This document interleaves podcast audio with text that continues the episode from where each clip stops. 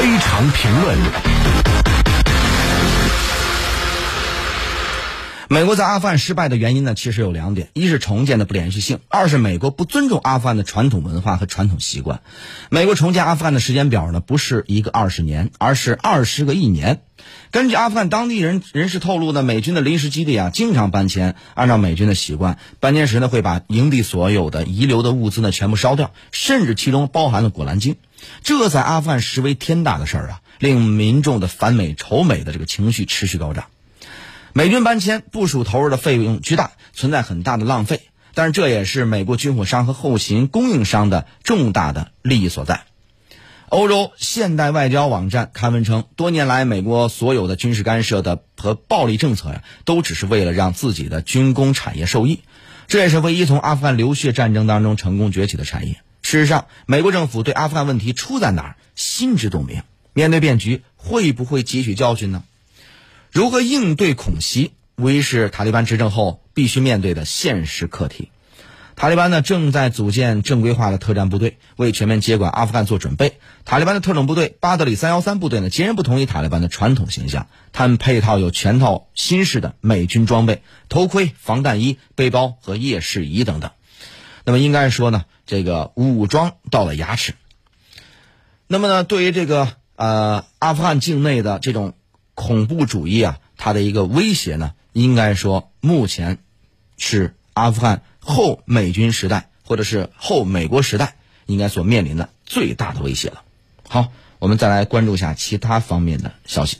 世界精彩万分，世界激烈竞争，世界你中有我，选举政治，世界在你耳边。叙利亚东北部阿拉斯加车九九九，私家车看天下。这是一部不容错过的世界声音影像，不同场景剪辑精致，纵然没有画面，心灵却时时被震动。开幕式的新闻信息、社会资讯、人文观察、焦点难题，从世界出发，提取素材，交织观点。私家车九九九，私家车看天下。非常评论。我们看到，在北京时间的上个礼拜天的晚上啊，国务委员兼外长王毅应约同美国国务卿布林肯通电话，双方就阿富汗的局势以及中美关系等交换意见。结合当前的阿富汗局势，那么这则电话有哪些关键信息值得关注呢？给大家来这个解读一下啊。首先呢，我们知道高层级的外事通话呀，我们首先要关注一个细节，就是是谁拨通电话。从中方释放的通稿来看，王毅是应约与布林肯通话。由此可见，这通电话是美国那边打过来的啊。当然，这这个谁打过来的，这里边不是简单的说谁花电话费的问题啊。这里边最主要的问题是什么呢？那就是谁在这个事儿上是主动的，就是你这是你着急，你才要急着联系别人呢，是这么一个问题。另一个细节是，中方在通稿当中将布林肯表示放在了最开头，这进一步的印证了这则中美的高层级的外事通话是由美方发起的。拨通电话，几顿寒暄之后，哎，就是你最近怎么样啊？啊，忙什么呢？哎，这个寒暄之后呢，有事儿说事儿，这边说也也挺忙，说 等会儿还得开会，赶紧说事儿啊。这边好，寒暄完之后开始说，那谁先开口的呢？就是布林肯，就是美方。美方呢，从另外一个这个侧面也显示出什么呢？就是这次的沟通欲望更强烈的是美方，急着找咱们呢。哎，这个打打电话，这个发微信不回，说赶紧我给你打一电话得了。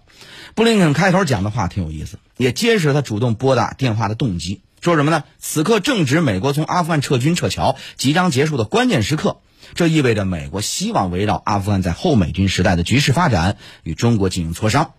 布林肯主动谈到了联合国安理会。啊，应发出明确统一的声音，这意味着同为五常。美国希望中国进一步的亮明态度，甚至参与促成联合国安理会的某项决议。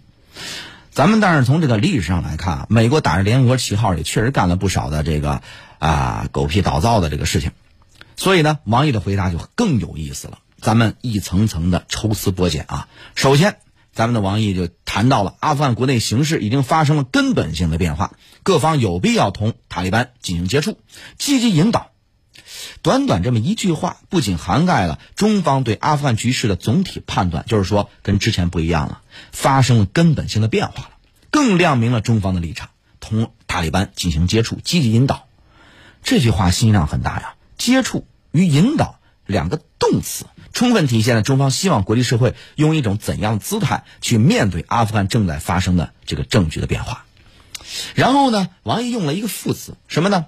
说尤其啊，原话是美国尤其需要同国际社会一道向阿富汗提供继续的经济、民生、人道援助。这个尤其，美国尤其需要，尤其。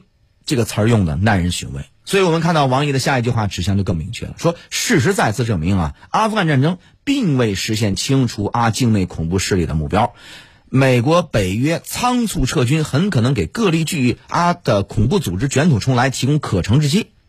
看完这句话，大家就能明完整的。明白跟翻译准确了这个“尤其”这词儿的意思，在我看来就是，正因为美国为首的北约仓促撤军，导致了阿富汗局势的迅速恶化，所以美国有责任做好善后工作，有责任在阿富汗重建工作当中扮演积极主动的角色。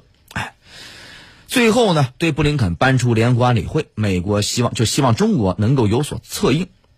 王毅的回答则十分巧妙，说美方对阿当前乱局的成因呢是清楚的。啊，安理会呢，如果要采取任何行动，都应有助于缓和，而不是激化矛盾；有助于阿局势平稳过渡，而不是重现动乱。那这么在就在我看来啊，这句话三层意思，什么呢？美国必须清楚自己在阿富汗你到底做了什么？为什么呢？就是那句话讲的嘛，说你对阿富汗当前乱局的成因是清楚的。就是到底当地发生了什么？为什么成为今天这样？你非常明白，都不需要我跟你分析了。说你也不需要说去听那个什么九九九中午有个节目叫《看天下》啊，听那哥们儿给你讲说到底发生什么，不用你自己就明白，这是这么个意思。那么第二个呢，就是说意思你你美国方面心里有数。第二个呢，联合国安理会层面就算是要采取什么行动，也要在有助于缓和局势的前提下，而不是火上浇油似的盲目动乱。比如说。说你有可能啊，比如美国说说咱们出台一个谴责或者是什么声明啊，这样子呢，就是相当于给这个塔利班一个下马威，说你看我美国的力量非常大，我团结了这个啊五大常任理事国啊，团结了这个整个联合国对你施施压，你以后想执政，想跟国际社会这个交这个交好，那你得听我的。那这个是不是缓和呢？这个是不是有点火上浇油呢？哎，所以呢，就是说你。可以，就是咱们可以走这个联合国的层面，没问题。但是，要什么呢？在缓和局势的前提下，而不是火上浇油的盲动乱动。第三个呢，是中方并没有明确拒绝美方在联合国层面促成某项决议的暗示，这是一个开放性的积极回应，就是你可以啊，那跟都都好谈嘛，交朋友就是这样。说咱们不能说说那不谈不谈啊，那不谈是吧？你什么都不谈，那这事儿也也不好办。所以就说什么都可以谈，那但是要看你的诚意，是吧？如果你要是比如诚意不好，什么叫谈呢？咱谈的有个前提，这我觉得任务我认为是两个前提。一个前提什么呢？有助于阿富汗局势的缓和，这是有助于当地的这个缓和。第二个什么呢？你既然想跟我谈，你也得拿出对我的诚意吧。你不能说你这边用得着我的，就用人朝前，用不用人朝后？那你这么一个过河拆桥的主子，那咱有什么谈的呢？现在用得着我了，又是给我打电话的、发微信的，然后跟我商量说看这事儿行不行，那事儿行不行，态度挺好啊，拿一个方案做个 PPT 什么的。那你要不需要我的时候呢？你这边一动制裁我，一动在那边说什么啊？疫情就是你们的啊，你们、你们、你们的原因，什么什么，这各种甩锅，各种这个污蔑，各种指责。个包括干涉中国内政，那就是那你这不就典型的用人朝前不用朝后吗？甚至是同时进行。这边你给我打电话说有求于我，那边还各种的对我这个啊，这这各种难听话说的。所以呢，如果是这样的话，恐怕呀这个事儿就很难办。所以我们就给一个开放性的，说一切都可以谈，但是问题就在于你以怎样的态度来谈，想谈什么事儿啊？这个，所以呢，这个。东西啊，又甩给美国了。就最后啊，无论怎样，那还是认为啊，就是解铃还需系铃人，就这么一句话。